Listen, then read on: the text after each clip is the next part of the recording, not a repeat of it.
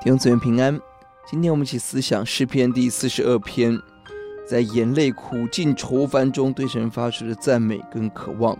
四十二、四十三篇原本应该是同一首诗歌，都有相同的结尾。第五节第十一节跟四三篇第五节，分析这两篇诗篇才清楚的 A、B、C 的架构。A 是渴望朝见神，B 是仇敌的攻击。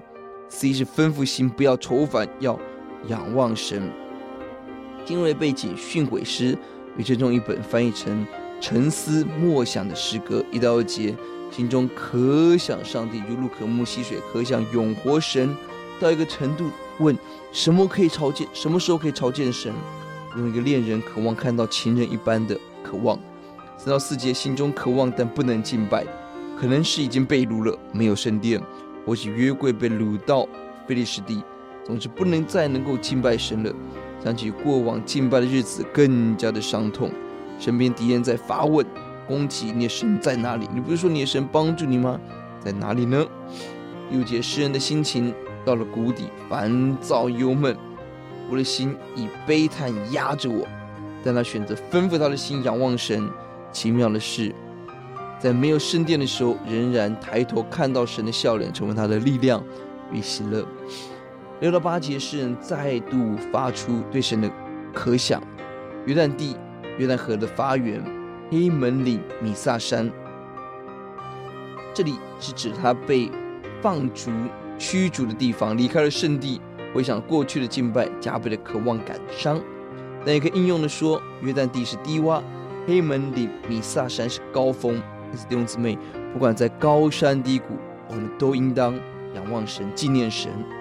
第七节，瀑布深渊指的是患难，也可以说我们心中的深渊跟神的深渊互相呼应。第八节，白昼是光明之地之时，黑夜是漆黑之时，我们都选择歌颂神。九到十节，又遇到了仇敌的攻击，敌人辱骂，打碎我的骨头，辱辱骂我，你神在哪里？